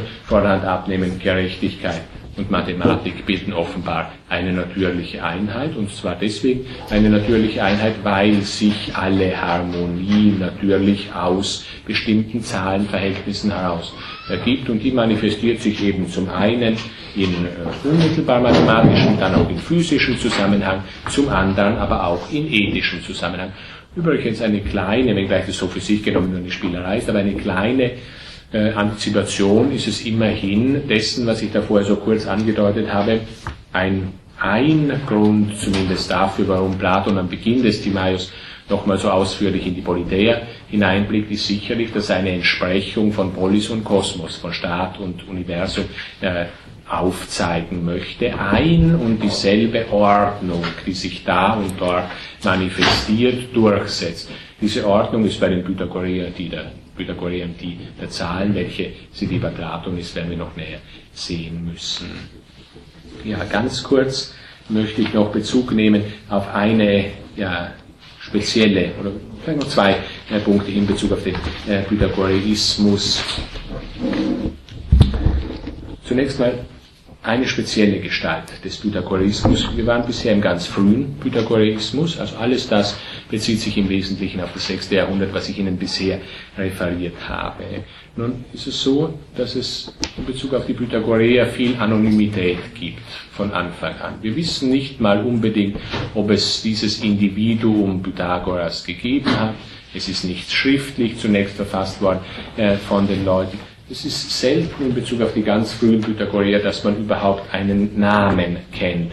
Diesbezüglich äh, wichtig, ähm, einer der ersten Pythagoreer-Namen, die uns eindeutig historisch erfassbar sind, ist Philolaus. Den möchte ich also kurz hier noch erwähnen. Philolaus von äh, Croton, also auch aus äh, Unteritalien. Er ist einer der ersten, oder vielleicht überhaupt der erste, der Schriftliches verfasst hat im Bereich des äh, Pythagoreismus. Er ist der führende Pythagoreer in der zweiten Hälfte des fünften Jahrhunderts. Kommt mehrfach bei Platon vor. Also für diejenigen etwa, die äh, Platons Phaidon äh, gelesen haben, wissen wir, dass Philolaus auch da genannt wurde. Oder vielleicht auch die, diese kurze Stelle hier da fragt also Sokrates die Gesprächspartner, habt ihr nichts gehört in Bezug auf Philolaus hinsichtlich einer Thematik, die uns hier allerdings nicht interessiert, nämlich hinsichtlich der Thematik des erlaubten oder des verbotenen Selbstmords und das wird also dann äh, von den beiden Gesprächspartnern in der Weise beantwortet, dass sie auf Philolaus als eine ganz große Autorität im Rahmen des Pythagoreismus äh, hinweist. Eine führende Persönlichkeit, also des frühen nicht mehr ganz früh, aber immer noch einigermaßen früh äh, Pythagoreismus, äh, dürfte in etwa also zur selben Zeit wie Sokrates äh, gelehrt haben. Äh, ein früher Doxograph berichtet uns Philolaus, ein Pythagoreer, und äh, das ist jetzt eine gewisse Tendenzgeschichte, nämlich Platon hat den Timaeus abgeschrieben, äh, Philolaus, ein Pythagoreer, von ihm hat Platon die pythagoreischen Bücher gekauft. Er selbst schrieb ein einziges Buch, und zwar als erster uns greifbar, äh, Pythagoreer. Mhm. Also Philolaus Name ist mit einer schriftlichen Form äh, pythagoreischer Lehre äh, in Zusammenhang äh, zu bringen. Wir haben etliche Fragmente immerhin von ihm erhalten. Den einen oder anderen Punkt möchte ich Ihnen referieren, der auch direkt bei Platon aufgenommen scheint. Wichtig ist da zunächst mal die Sache mit dem Begrenzenden und dem Unbegrenzten, wie sich Philolaus ausdrückt. Die Natur wurde im Kosmos aus Unbegrenztem und Begrenzendem zusammengefügt, sowohl der Kosmos im Ganzen als auch alles Einzelne in ihm. Äh, das möchte er noch näher zeigen. Also vorderhand noch nicht festlegend, was hier Unbegrenzendes und Begrenzten, äh, Unbegrenztes und Begrenzendes heißen soll. Es scheint eine Rede von zwei Prinzipien zu sein, zwei Prinzipien, aus denen, also Prinzipientheorie natürlich, aus denen heraus äh, der komplette Kosmos und jedes Einzelne in ihm entsteht. Bevor wir jetzt also einen bestimmten Zusammenhang zwischen den zwei Prinzipien und Zahlen machen, noch kurz die ein weiteres Fragment des äh, Philolaus in dem Zusammenhang. Er versucht das also zu begründen und das sind zum Teil Argumentationen, wo man schon sehr stark auch an Platon denken kann. Die Dinge, die sind, sagt er, müssen notwendig alle entweder begrenzend oder unbegrenzt oder sowohl begrenzend als auch unbegrenzt sein. Ja, und dann versucht er zu zeigen, dass zwei Möglichkeiten hier nicht gegeben sind. Nur unbegrenzt können sie nicht wohl sein. Da fehlt dann was im Text. Also wir wissen nicht wirklich, wie die Argumentation lief, aber parallele Argumentationen bei Plato und bei Aristoteles gegen das Aperon, also gegen das Unbegrenzte, äh, Irrationale, weil sich somit zeigt, dass all das, was ist, weder aus Dingen besteht, die alle begrenzen, noch aus Dingen, die alle begrenzt sind. Ist also klar, dass der Kosmos und alles, was in ihm ist, aus Dingen zusammengefügt sind, die sowohl begrenzend als auch unbegrenzt sind oder eben, man denkt immer schon an spätere Formen, also probehalber oder verständnishalber können sie Formen Materie oder auch vieles andere natürlich für begrenzen und unbegrenzt einsetzen. Das geht auch daraus hervor, sagt uns noch weiter, äh, haben wir noch weiter in dem Fragment, das geht auch daraus hervor, wie die Dinge tatsächlich sind, also sowohl rein metaphysisch argumentierend wie naja, empirisch vorgehend, induktiv vorgehend, scheint sich dieses zu ergeben. Das sind die Hauptbegriffe zunächst mal des Philolaus. Man muss annehmen, dass Begrenzendes und Unbegrenztes ja, ungerade und gerade Zahlen sind, die sich aus weiteren äh, Texten heraus äh, ergibt. Fragment ist, also Fragment in dem Zusammenhang noch, in der Tat hat alles, was erkannt wird, Zahlen ja, dann muss Zahl natürlich im Prinzipienbereich stehen, wenn alles, was erkannt wird, Zahl äh, hat. Denn dass sich ohne dieses irgendetwas denken oder erkennen lässt, ist nicht möglich. Die Zahl aber hat zwei ihr eigentümliche Formen. Also daraus scheint sich jetzt die Gleichsetzung von unbegrenzt, begrenzt und äh, Zahlen, äh, gerade und ungeraden Zahlen zu ergeben. Und eine dritte Form, ja, die aus beiden gemischt ist, gerade, ungerade. Zu jeder der beiden Formen gibt es viele Gestalten, die jedes Ding ganz von sich aus an. Ja, ganz so ist es auch wiederum nicht, dass jedes Ding das ganz von sich aus äh, anzeigt. Also wir sehen, Prinzipien sind Zahlen, gerade und ungerade äh, Zahlen. Hm. Zahlen werden offenbar als tätig oder als aktiv aufgefasst, zumindest in der Tätigkeitsweise äh, des äh, Begrenzens. Äh, und was wir nun noch brauchen, um einen konstruierten Kosmos zu erreichen, davon ausgeht, ist natürlich wiederum die Bestimmung der Harmonie. Äh, ja, noch eine Stelle diesbezüglich. Mit der Harmonie verhält es sich folgendermaßen. Das Sein der Dinge das ewig ist, ja, und die Natur lassen also nur äh, eine göttliche Erkenntnis zu, mit Ausnahme der Feststellung, dass es von nichts von dem, was ist und von uns erkannt wird, möglich gewesen wäre zu, zu entstehen, wenn es das Wesen der Dinge nicht gäbe, aus denen die Welt besteht, sowohl der begrenzenden als auch die der unbegrenzten. Da aber diese Prinzipien schon bestanden, die ja nicht gleich und auch nicht verwandt sind, also entgegengesetzte äh, Prinzipien äh, offenbar äh, hätten sie unmöglich zu einer Weltordnung gestaltet werden können, wenn nicht Harmonie hinzugekommen wäre, auf welche Weise diese auch immer entstanden sein mag. Hier sind wir mit Harmonie sehr nahe wiederum an diesem Band- oder Vermittlungsgedanken, den ich Ihnen äh, zuvor bereits genannt hatte. Also wir haben zwei Prinzipien, die scheinen einander entgegengesetzt zu sein, gerade und ungerade sofort, und wir brauchen daher ein drittes, dieses dritte nennt, äh, nennt Philolaus hier Harmonie. Wir haben also zwei oder so scheint es drei Prinzipien, von denen man ausgehen muss mit der großen Frage. Aristoteles stellt solche Fragen an Philolaus, kann man das alles auf ein Prinzip zurückbringen. Ganz große Entsprechung, würden wir sagen, zu dem, was wir dann in Platos Timaeus finden werden.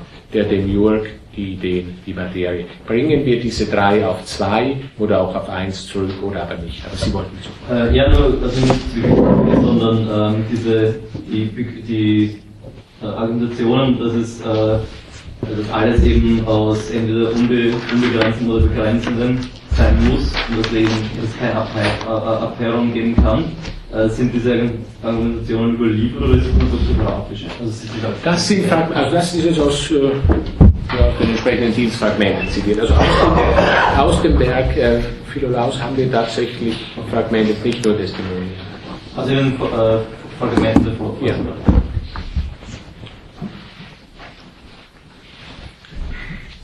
Ja, also zwei Formen von täglichen Zahlen und ihre Einheit, die Harmonie heißt. Das benötigen wir nach äh, Philolaus, um äh, den Kosmos entstehen zu lassen. Mhm. weiterer Punkt noch, den ich etwas neben äh, Philaraus nennen möchte, ist äh, der Pythagoreismus des 5. Jahrhunderts entwickelt auch Kategorienlehren oder Kategorientafeln. Zwar natürlich Kategorientafeln, die jetzt noch nicht die aristotelischen Kategorientafeln sind, aber immerhin. Wobei diese Kategorientafeln, also grundsätzlichste, grundlegendste Begriffe überhaupt, äh, stets so nach Gegensatzprinzip äh, angeordnet sind. Also immer ein Begriff und sein entgegengesetztes, was also den äh, Prinzipiendualismus dann eben auch wiederzugeben scheint. Also Mitglieder dieser Schule erklären, nur ein äh, Prinzip, das übrigens ein Beleg ist aus Aristoteles, äh, Mitglieder dieser Schule erklären, es gäbe zehn Prinzipien, nämlich die, welche sie immer in Form von Begriffspaaren anführen, ja, und dann kommt so eine ganz frühe Kategorientafel, begrenztes und unbegrenztes, gerades und ungerades, eins und vieles, äh, rechtes und linkes, und da geht es jetzt einigermaßen durcheinander, also eins und vieles, rechtes äh, und linkes, männliches und weibliches, ruhendes und bewegtes, gerades und krummes, Licht und Dunkelheit, gutes und schlechtes, quadratisches und ungleichzeitig vieleckiges wichtig festzuhalten, vorderhand mal nur, wir sehen den Prinzipien Dualismus auch darin, dass die Kategorien dafür der Pythagoreer jeweils nach Gegensatzpaar angeordnet sind und wichtig natürlich, dass wir hier überhaupt bereits Gegensatzpaare haben.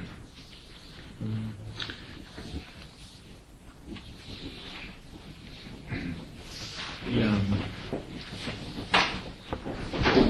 Ganz kurzer Blick noch, bevor wir dann, äh, bevor wir dann in die erste Pause äh, gehen doch noch ein wenig was zur Seelenlehre, jetzt auch wieder unter später, aber für Platon schon greifbar, äh, äh, Pythagoreer. Hm. Ich sagte ja zu Beginn, dass die Pythagoreer diese zwei Ausrichtungen haben, mathematisch-naturwissenschaftliche Ausrichtung, hier haben wir die Grundprinzipien, die Zahlen, diese Prinzipien äh, Pluralität kennengelernt. Äh, was die Seelenlehre angeht, also noch ganz kurz äh, Bemerkungen, an denen also Platon auch äh, partizipiert. Zitat zunächst mal aus Aristoteles, die Pythagoreer und ihre Auffassung. Von, von ihnen erklären einige, die Seele bestehe aus den in der Luft schwebenden Sonnenstäubchen, also bekanntes Zitat aus, dem, aus der Anima Alpha, äh, und andere, sie sei das, was diese bewegt. Über diese Sonnenstäubchen sprach man deshalb, weil sie allem Anschein nach kontinuierlich in Bewegung sind, selbst wenn komplette Windstille herrschen sollte.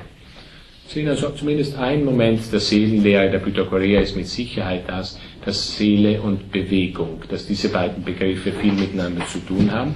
Ja, vielleicht ist es sogar so, dass wir sagen können, wenngleich das so textmäßig nicht greifbar ist, die Seele wird schon als sich selbst Bewegendes gefasst von den Pythagoreer. Nicht? Also sind ständig in Bewegung, also so kleine flimmernde Dinge, die man dann eben in der Luft sehen kann äh, in einem Sonnenstrahl, die sind auch in Bewegung, wenn totale Windstille herrschen sollte, ja, dann müssten sie natürlich sich selbst bewegen. Also wenn sie von außen nicht bewegt werden, müssten sie sich selbst bewegen. Also es könnte in diesem Zitat implizit sein, oder muss eigentlich sachlich implizit sein, dass die Seele als sich selbst bewegendes von den Pythagoreern gefasst wird. Das ist natürlich nicht eine kleine Sache, weil das ist ja eine der beiden berühmtesten Definitionen der Seele, die es überhaupt gibt, wenn wir in die komplette Tradition hineinschauen. Die Seele ist das Autokineton, also die Definition, die dann Platon eben festgeklopft hat. Die platonische Definition äh, der Seele. Die Seele ist das sich selbst Bewegende. Weil ich jetzt gerade sage, eine der beiden berühmtesten, die andere natürlich diejenige, die Sie im ersten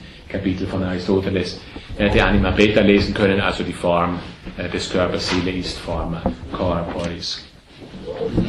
Das ist ein wichtiger weiterer Zusammenhang. Also Seele ist Bewegtes oder Bewegendes, vielleicht selbst Bewegendes. Das nimmt Platon auf oder, oder lehrt er eindeutig. Es ist, weiteres Zitat noch kurz, äh, wiederum aus Aristoteles, es ist aber noch eine andere Ansicht über die Seele, die die Pythagoreer vertreten. Man erklärt sie nämlich für eine Art Harmonie. Nun, wenn ich hier mal im Zitat halte, halt mache, das ist ja nichts Erstaunliches. Nicht? Also alles in pythagoreischem Zusammenhang ist natürlich eine Art Harmonie, weil nämlich alles aus grundlegenden Zahlenverhältnissen aufgebaut ist, letztlich auf zwei ursprüngliche zurückgehen. Dann setzt aber Aristoteles noch fort in diesen äh, Bemerkungen, die Harmonie sei nämlich eine Mischung und Zusammensetzung von Gegensätzen und der Körper sei aus Gegensätzen zusammengesetzt. Da kann man gleich noch das andere bekannte Platon-Zitat wiederum aus dem Phaidon hinzunehmen. Also diese äh, Theorie, ganz kurzes Zitat, nur diese Theorie, dass unsere Seele nach den Pythagoreern eine Art Harmonie ist. Ähm, also die Seele ist Harmonie und zwar genauer Harmonie des Körpers oder Harmonie des Leibes, wie es vor allem aus dem von Aristoteles hergegebenen äh, Zitat hervorgeht, aber implizit dann auch bei Platon vorhanden ist. Mhm. Harmonie ist natürlich vielfältig interpretierbar. So eine gewisse Harmonie ist alles. Was aber ist die Seele jetzt genau, wenn sie Harmonie oder auch wenn sie äh, Harmonie äh, des Leibes ist? Naja, man kann jetzt sagen können, also Harmonie des Leibes, ähm, was ist hier das Aktive? Wird die Seele stark aktivisch aufgefasst, sodass sie die Teile des Leibes zusammenhält, zusammensetzt, miteinander verbindet, oder ist sie mehr nur ja, ein, als ein Abhängiges von leiblicher Wirklichkeit aufgefasst? Das Letztere ist ja dann die Interpretation, die wir in Platons Phaidon kriegen, deswegen diese Lehre auch zurückgewiesen werden muss. Das Erstere scheint aber eher die Interpretation der Pythagoreer zu sein, also aktivisch Einheit herstellen, ein einheitsstiftendes Prinzip ist es, was die Seele ist, wenn sie Harmonie ist. Das ergibt sich einfach aus der äh, schlichten systematischen Überlegung, dass die Pythagoreer, ja, wenn wir das wiederum erinnern, die Reinkarnationslehre vertreten. Also wenn die Seele in einem einfachen, direkten Sinn abhängig vom Leib wäre, wenn sie Harmonie des Leibes ist, dann wäre sie nicht abtrennbar von diesem bestimmten Leib und es könnte daher nicht sowas wie, nicht sowas wie Seelenwanderung geben. Ja, vielleicht noch zwei äh, letzte Zitate in diesem äh, Zusammenhang. Äh, Alkmaion heißt sie in diesem Zusammenhang. Ich erwähne es nur, weil Ihnen der Name vielleicht bekannt ist. Das ist auch ein bekannter, wichtiger äh, Pythagoreer. Alkmaion sagt, Pythagoreer des fünften Jahrhunderts, ähm, also immerhin auch noch vorplatonisch, sagt, die Seele sei unsterblich. Nun ist es so, also die Seele ist unsterblich, das ist ein Gedanke, den wir natürlich vor allem in unserer Tradition zunächst mal, was die Anfänge dieses Gedankens angeht, mit Platon assoziieren. Also Platon ist ja bekanntlich der Erste, der Beweise für die Unsterblichkeit der Seele zu geben versucht hat. So etwas finden wir vorher nicht, aber immerhin hier haben wir vorher mal ein Aussprechen dessen, dass die Seele unsterblich ist. Und dann wird auch sowas wie ein, naja, Argument gegeben. Äh, die Seele sei unsterblich, weil sie den Unsterblichen gleiche, wird hier festgehalten. Naja, wenn man sich an den dritten der vier äh, Beweise im äh, Phaidon erinnert, für die Unsterblichkeit der Seele ist auch hier eine große Ähnlichkeit vorhanden. Und diese Eigenschaft komme ihr deshalb zu, weil sie immer in Bewegung sei. Auch alles Göttliche nämlich sei kontinuierlich in Bewegung.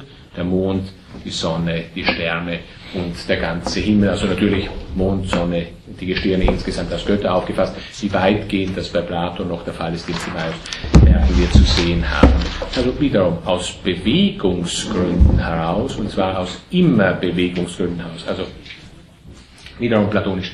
Platon sagt nicht nur, dass die Seele autokinetos, also sich selbst bewegen ist, sondern es ist auch aikinetos, also sich immer bewegen oder immer in Bewegung. Und natürlich, wenn wir jetzt zunächst mal annehmen, die, die Gestirne sind die sichtbaren Götter, diesbezüglich von ewiger Bewegung ausgehend, haben wir eine gewisse äh, Analogie, wenn wir im Seelischen als immer ein Bewegungssein definiert haben. Ähm, ja, noch letztes, äh, noch zwei Zitate in Bezug auf Altmaier wieder. Er nimmt an, die Seele sei ein Wesen, das sich in ewiger Bewegung befindet, deshalb sei sie den Göttern ähnlich. Ähm, übrigens auch schon bei den Pythagoreern, allerdings in ethischem Zusammenhang, was ich jetzt hier nicht mehr näher machen werde, haben wir einen weiteren Gedanken bei Platon antizipiert, nämlich den Nachahmungsgedanken. Also wenn es heißt, die Seele ist den Göttern ähnlich zum Beispiel, aus Unsterblichkeit oder sonstigen Überlegungen heraus, so ist das jetzt nicht nur ein Seins, sondern auch ein Sollensprinzip. Also das ist so, oder vielleicht würde man eher äh, heute es umgekehrt formulieren und sagen, das Sollensprinzip ist wahrscheinlicher oder das naheliegendere als das Seinsprinzip, das ist egal. Es ist jedenfalls nicht nur ein Sein, sondern auch eine Sollensangelegenheit. Also wenn das so ist, dass die Seele den Göttern ähnlich ist, dann sagen wir zugleich, auch Imitatio Dei ist dann in ethischem Zusammenhang oder Homoiosis tuteu, wie das, äh, wie das dann eben Platon in Theaetetos ausdrücken wird, also die Nachahmung des Gottes ist dann eben auch sowas wie eine Aufgabe und nicht nur ohnehin vorhandene äh, Wirklichkeit, was so weiter in den ethischen Bereich dann natürlich noch hineingehört. Und dann ein Gedanke, den wir ganz ähnlich, denke ich, äh, auch wiederum im dritten Teil des äh, platonischen Timaeus finden können. Die Menschen, sagt Alkmaion, sie sterben deshalb, weil sie den Anfang nicht an das Ende anfügen können. Im Unterschied eben zu demjenigen, was wir in Bezug auf die Himmelskörper sehen können. Die bewegen sich immer gleich, sie sind immer in ihrem Anfang und in ihrem Ende, also in diesen unendlichen Ringe, nicht wie wie die Griechen äh, zu jener Zeit zu sagen pflegen. Und Seele ist das sich selbst bewegende, einige Momente, gerade auch im theologischen Zusammenhang, die damit verknüpft sind, haben wir bei den Pythagoreern. Ja, damit habe ich Ihnen zumindest vor der Pause äh, den einen oder anderen Punkt in Bezug auf die Pythagoreer vortragen äh, können und werde dann nach der Pause noch die Einleitung abzuschließen. wir müssen, glaube ich, in äh, drei, die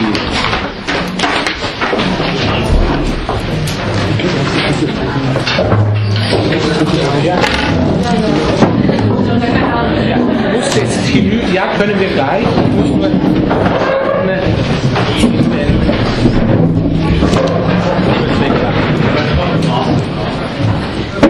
Ja, ich glaube, ein Briefchen geschrieben mit